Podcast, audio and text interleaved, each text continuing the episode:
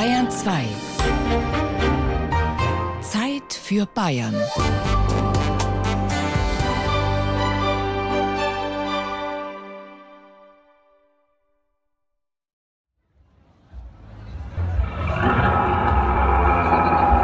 Jahrzehntelang hat er auf dem Oktoberfest gebrüllt, der große hölzerne Löwe der Löwenbräu Brauerei.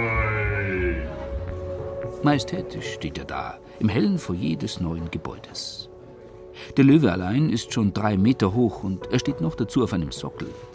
Für Richard Leubel, den Direktor des Hauses, die ideale Lösung für das Foyer. Was mich besonders gefreut hat, gestern war unser Architekt da und der ist lang heringestanden und hat zu mir dann gesagt, ja, da müssen wir aufpassen, weil die Leute werden jetzt sagen, wir hätten das Foyer immer schon für diesen Löwen so gebaut, weil er so gut dasteht. Auf dem Mastkrug, mit dem der Löwe den Besuchern zuprostet, prangt das Logo des Museums der bayerischen Geschichte. Der Löwe ist das bayerische Wappentier und hier verbinden sie sozusagen der Freistaat mit Bierkultur auf eine ganz besondere Art und Weise. Bei uns geht er jetzt in Rente. Brüllen wird er nicht mehr im neuen Museum der bayerischen Geschichte in Regensburg. Der Löwe soll die Museumsbesucher in das Haus locken und er wird sie hier begrüßen mit sanfter Stimme der wird, glaube ich, auch der Sympathieträger des Museums werden, der die Leute willkommen heißt. Viele Regensburger waren nicht glücklich über den Klotz am östlichen Rand der Altstadt, direkt an der Donau. Der Unmut hat sich nicht nur in Diskussionen und Leserbriefschlachten Luft gemacht. Riesenbeifall gab es für die Wellbrüder, die in ihren Gstanzeln vom Verschanteln des Weltkulturerbes gesungen haben. Nach wie vor sind Spottpostkarten zu haben, die das Gebäude mit einem schlichten Baumarkt vergleichen. Dabei waren die Vorgaben und dann auch die Planung außerordentlich ambitioniert. Skulptural sollte der Bau sein, sich aus den Bauformen der Altstadt herleiten, dabei durchaus selbstbewusst und als modernes Museum funktionieren. Alternative Entwürfe gab es. Futuristische, die das Gebäude wie ein UFO zwischen Altstadt und Donau hätten landen lassen, oder eher konservative, die die Form alter Hafenstadel wieder aufgenommen hätten, kamen nicht zum Zug. Wenn man sich gar verlieren sollte im Museum, beim Löwen kann man sich wieder treffen, sagt Richard Leubel. An alles ist gedacht. Nach dem Museumsbesuch lockt hier im Erdgeschoss ein bayerisches Wirtshaus zum Einkehren. Wir haben da drin 400 Bierkrüge stehen, viele Brauereien aus ganz Bayern. Und die Auflage für das Wirtshaus ist auch, er muss Bier aus allen bayerischen Regionen ausschenken. Im Erdgeschoss Foyer und Wirtshaus. Die Dauerausstellung im Obergeschoss, erreichbar über eine Rolltreppe, ist gegliedert in einzelne Themeninseln wie Theaterbühnen. Das Museum erzählt bayerische Geschichte ab 1800. Um 1800, da entstand das moderne Bayern. Bayern ist ein irdisches Paradies, kann man hier lesen. Napoleon hat einen nach Süddeutschland geschickt, um zu schauen, welches Land ist als Bündnispartner geeignet. Und da schreibt er dann zurück, sinngemäß Bayern ist ein irdisches Paradies, aber regiert von Idioten. Und wie mit einem Paradies ist Napoleon mit Bayern auch nicht umgegangen. Bayern wurde zwar 1806 Königreich, aber nur durch und mit Krieg. Den kann der Besucher hautnah erleben. Also am Anfang fährt er jetzt quasi mit der Rolltreppe in ein Schlachtenszenario rein, die napoleonischen Gefechte, speziell bei Regensburg. Und da sieht man eigentlich, dass dieses moderne Bayern ja nicht ein irdisches Paradies ist, sondern zunächst einmal fast zehn Jahre lang ein Schlachtfeld. Mit Frankreich zog Bayern in den Krieg gegen Russland hat aber gerade noch rechtzeitig die Seiten gewechselt und sich mit den Gegnern Napoleons verbündet. Bayern wird in der Folge zu einem der ersten Verfassungsstaaten Europas. Das wird oft übersehen. Zu Unrecht, sagt Richard Leubel. Wir haben eine große Bühne zur bayerischen Verfassungskultur. Bayern hat Konstitution 1818, eine große Verfassung. Zwei Generationen vor Preußen und Österreich, die haben nichts. Die bayerische Verfassung war liberal vergleichsweise und die Könige schieben das nach vorne. Die bayerischen Könige schwören auf die Verfassung anstelle des Krönungsaktes. Das gibt es in Europa nur in Bayern. Der wichtigste der bayerischen Könige ist ohne Frage Ludwig I. Er baut nicht nur seine Hauptstadt zum Isar Athen aus, sondern sorgt mit dem Oktoberfest, das auf seine Hochzeitsfeier zurückgeht, auch gleich noch für ein rauschendes und berauschendes Nationalfest. Ludwig I. hat gesagt, lasst meine Bayern Feste feiern. Das führt sie zusammen und lässt sie ihrem Herrscherhaus treu ergeben sein. Also eine ziemlich perfide Strategie, stimmt aber, hat hingehaut. Ludwig I. verband die alten und die neuen Landesteile Bayerns mit dem Ludwig-Donau-Main-Kanal und der Süd-Nord-Bahn von Lindau nach Hof. Er setzte aber auch bewusst bauliche Akzente, ließ den Regensburger Dom fertig bauen, die Walhalla in Donaustauf oder die Befreiungshalle bei Kelheim errichten. Alles bayerische Nationaldenkmäler. Ludwig hat also mindestens so viel gebaut wie sein Enkel und Namensvetter. Ludwig II. mit dem Löwenbräu-Löwen sozusagen der bekannteste Bayer. Für Bayern aber ein wichtiges Thema, weil ja unsere Selbstständigkeit unter Ludwig II. verloren geht. Wir haben das hier, da ist der berühmte Kaiserbrief, mit dem Ludwig den Wilhelm die Kaiserkrone anträgt. Ludwig II. gab die bayerische Selbstständigkeit auf. Notgedrungen hatte er allerdings eine ganz andere Grundeinstellung als der preußische Reichskanzler Otto von Bismarck, betont Richard Leubel. Der Bismarck sagt, der Geschichte schreibt man mit Blut und Eisen. Nur so gelingt eine Reichsgründung. Und der Ludwig sagt, ich hasse nichts mehr wie Krieg und Militarismus.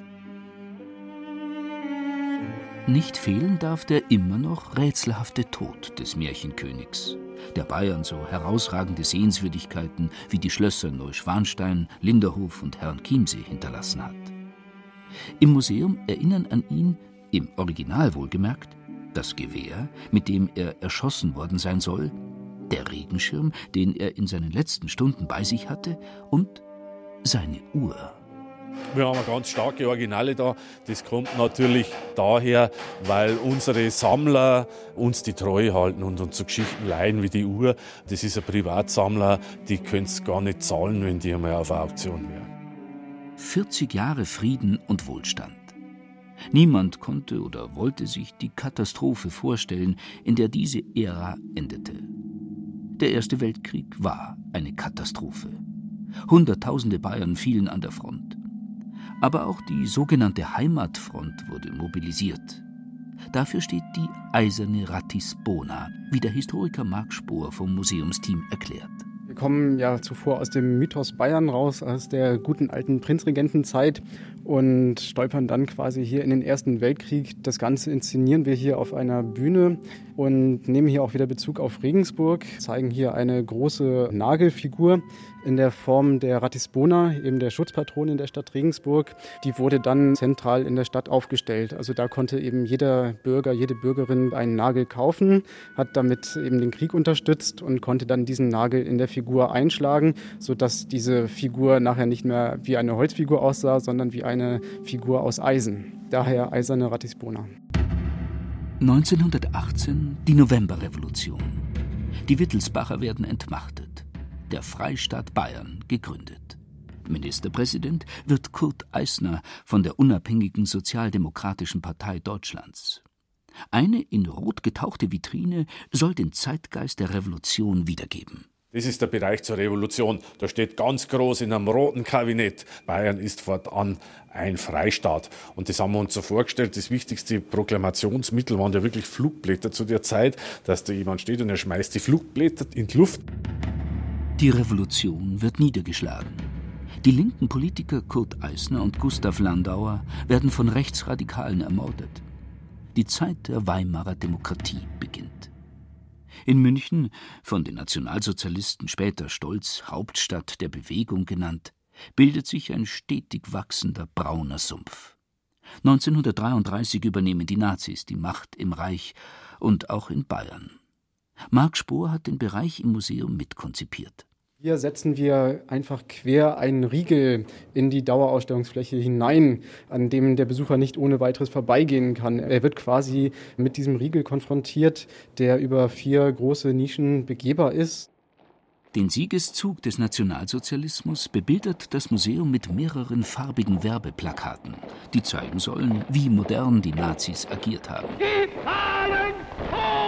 Wir verbinden Nationalsozialismus heute mit Schwarz-Weiß, eben mit den Filmaufnahmen, die wir noch können, mit den Fotos. Aber das war alles andere als Schwarz-Weiß, sondern sehr bunt mit einer sehr starken Bildsprache hat man hier auch gearbeitet und die Bevölkerung für sich gewonnen.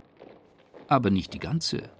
Für ihre Gegner, egal ob tatsächlich oder vermeintlich, richten die Nazis schon 1933 das KZ Dachau ein. Die Jacke eines ehemaligen Häftlings steht für diese Geschichte. Neben der Zeichnung eines Häftlings des KZ Flossenbürg symbolisiert die Jacke das Grauen der nationalsozialistischen Diktatur. Weil für uns immer die persönlichen Geschichten sehr wichtig sind, haben wir hier eine KZ-Häftlingsjacke des französischen Überlebenden Auguste Pinot. Er ist 1944 als französischer Widerstandskämpfer verhaftet worden und in das KZ Dachau verbracht worden. Er musste dann in Allach bei München für BMW Zwangsarbeit leisten, hat diese KZ-Jacke in Ehren gehalten als Andenken an diese Zeit, die er glücklich überlebte. Und das ist natürlich ein ganz eindrucksvolles Exponat Staat. Die Verfolgung und Vernichtung der jüdischen Bevölkerung dokumentiert das Museum mit Filmaufnahmen brennender Synagogen und Fotos der Deportation der Juden aus Würzburg. Es sind Täterfotos. Die Aufnahmen hat ein Gestapo-Mann gemacht. Zur Befreiung haben wir diese eindrucksvolle Bühne mit dem US-Jeep, mit dem dann im April, Mai der amerikanische Vormarsch 1945 in Bayern stattfindet. Das Ganze wird inszeniert mit einer weißen Fahne.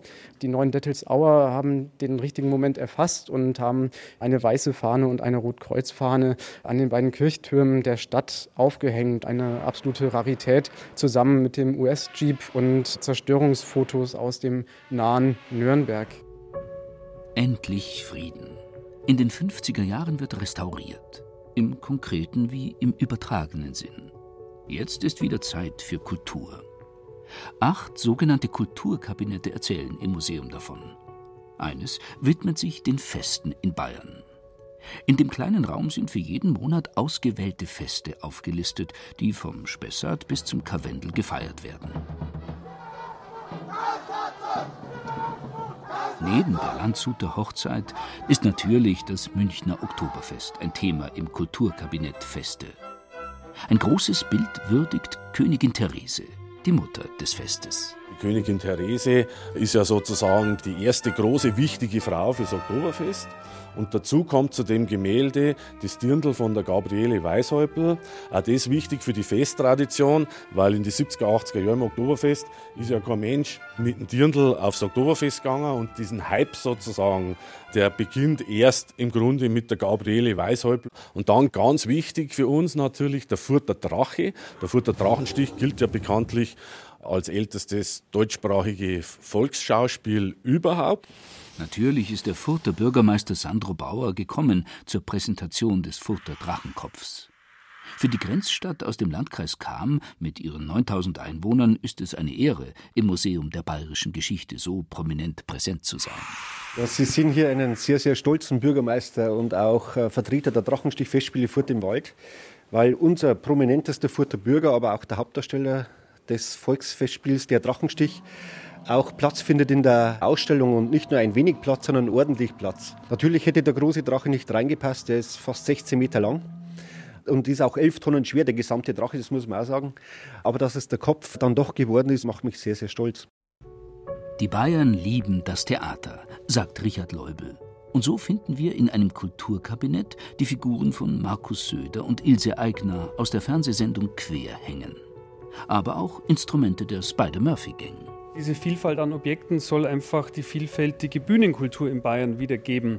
Und die Spannweite reicht letztendlich von der Augsburger Puppenkiste bis hin zu den Bayreuther Festspielen. Und da haben wir entsprechende Exponate da. Das Augenmerk lag immer auch darauf, dass es Themen sind, die auch außerhalb Bayerns wahrgenommen werden, wie zum Beispiel Bayreuth wie zum Beispiel die Augsburger Puppenkiste. Aber es sind auch ein paar unbekannte Dinge dabei oder unbekannte Sachverhalte, wie zum Beispiel die Spider-Murphy-Gang, die wir hier thematisieren, weil das die erste große westdeutsche Band war, die in der DDR auf Tournee gehen durfte. Vor Udo Lindenberg wohlgemerkt.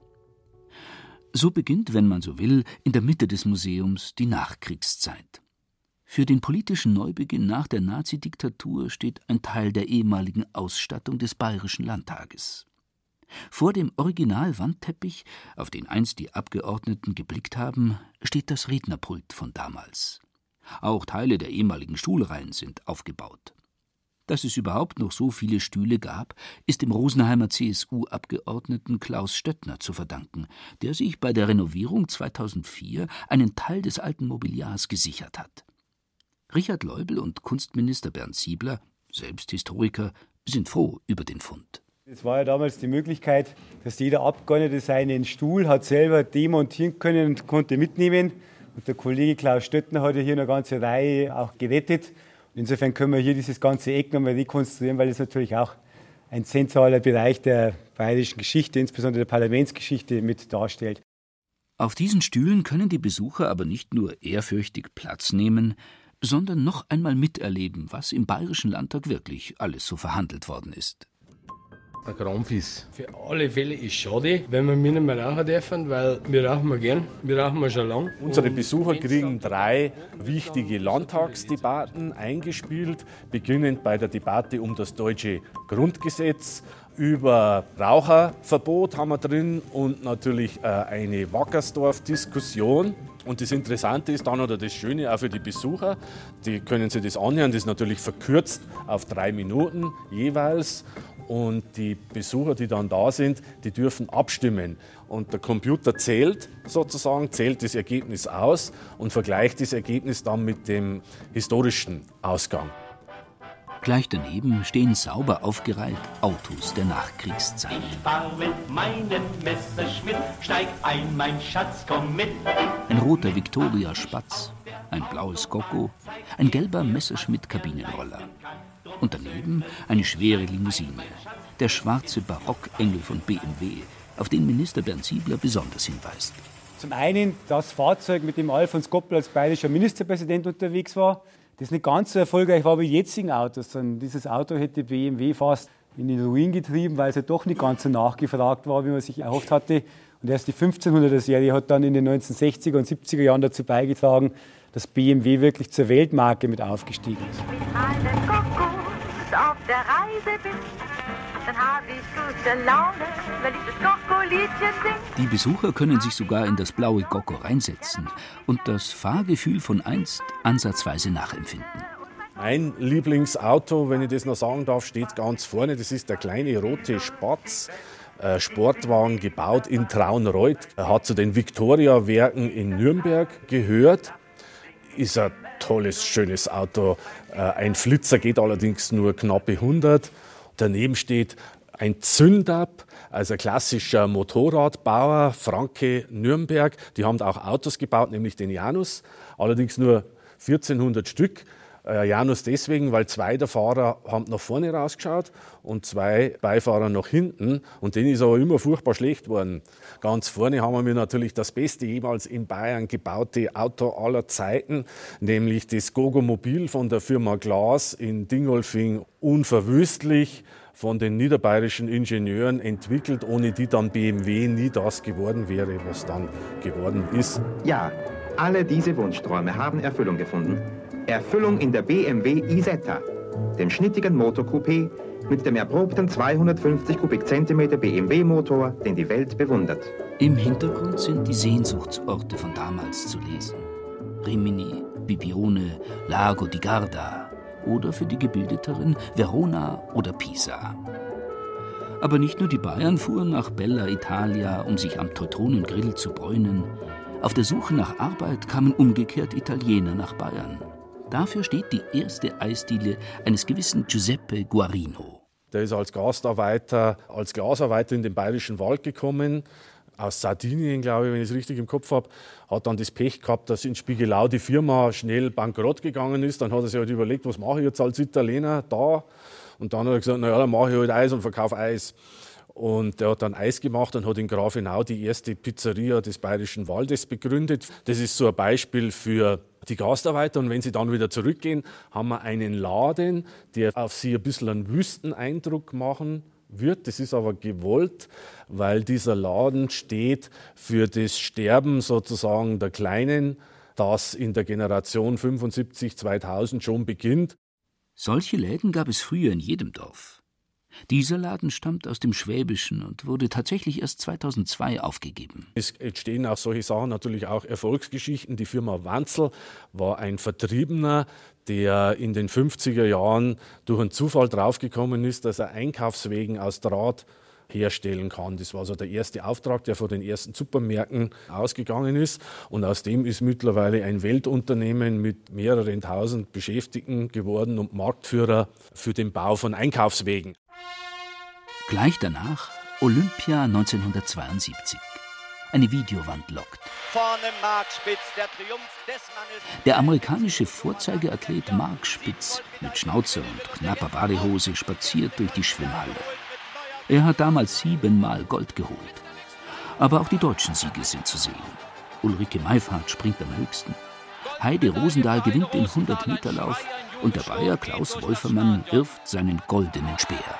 Olympia 1972. Wir freuen uns da ganz besonders, dass uns der Star der Spiele, Klaus Wolfermann, die Eltern werden sich noch erinnern, mit seinem sensationellen Sieg im Speerwurf, der hat uns seinen Speer, den Wettbewerbsspeer, das Trikot und die Goldmedaille zur Verfügung gestellt. Und jetzt hören Sie mal den Jubel. Wolfermann hat geschleudert den Speer. Neben den Bildern der heiteren Spiele von 1972 sind Aufnahmen von der Entführung und Ermordung israelischer Sportler durch Palästinenser zu sehen.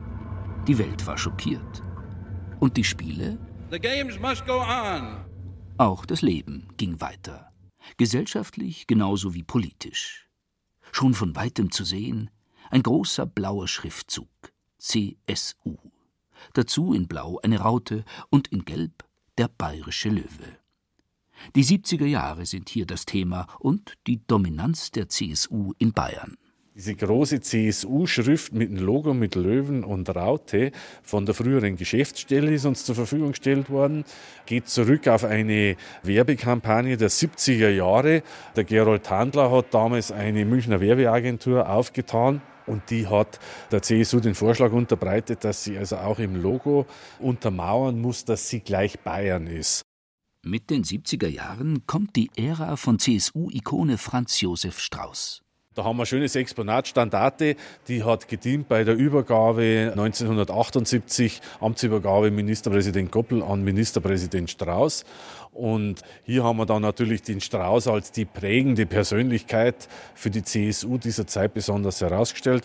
Da laufen seine großen Szenen, die unvergessene Krönung am Nockerberg, seine Stellungnahme zur Spiegelaffäre im Bundestag, aber dann auch, das hat er als schlimme Niederlage empfunden, wie er 1986, glaube ich, was in Schwandorf entsprechend ausgepfiffen worden ist wegen Wackersdorf. Und dann haben wir gegenüber den Demonstrationszug Wackersdorf mit den Transparenten, mit dem berühmten, nur wenn ihr Brett vorm Hirn hättet, dann wart ihr dafür.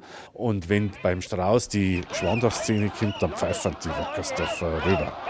Wir können für eine vorausschaubare Zukunft auf die Kernenergie nicht verzichten, weil für sie keinen Ersatz gibt. Wer ihnen was anderes sagt, der lügt sie an oder er versteht nichts von den Dingen. Eine Langspielplatte vom Anti-Wahnsinns-Festival 1986 ist da zu sehen, mit ihrer gelben Hülle. Und die rote Lederhose, die Stoffal Well von der Biermüselblosen bei seinem Auftritt getragen hat. Eines der letzten Exponate schließlich der Fallschirm aus Naila, mit dem 1979 eine Familie aus der DDR nach Bayern geflohen ist. Was bleibt von Bayern? Diese Frage stellt sich das Museum zum Schluss. Ist es das Schloss Neuschwanstein? Das Oktoberfest? Der FC Bayern? In der letzten großen Glasvitrine stehen, neben einer riesigen Schneekugel mit dem Königsschloss und vor den Fotos vom Oktoberfest, fünf männliche Fußballspielerpuppen mit Lederhosen und roten Meistertrikots. Was bleibt? Im Museum kann man zumindest sehen, was war. Wenn Ihnen dieser Podcast gefallen hat, dann gefällt Ihnen vielleicht auch Mythos Bayern, der Bayern 2 Podcast zur Landesausstellung 2018 mit Gerald Huber. Mythos Bayern finden Sie unter bayern2.de/slash podcast und überall, wo es Podcasts gibt.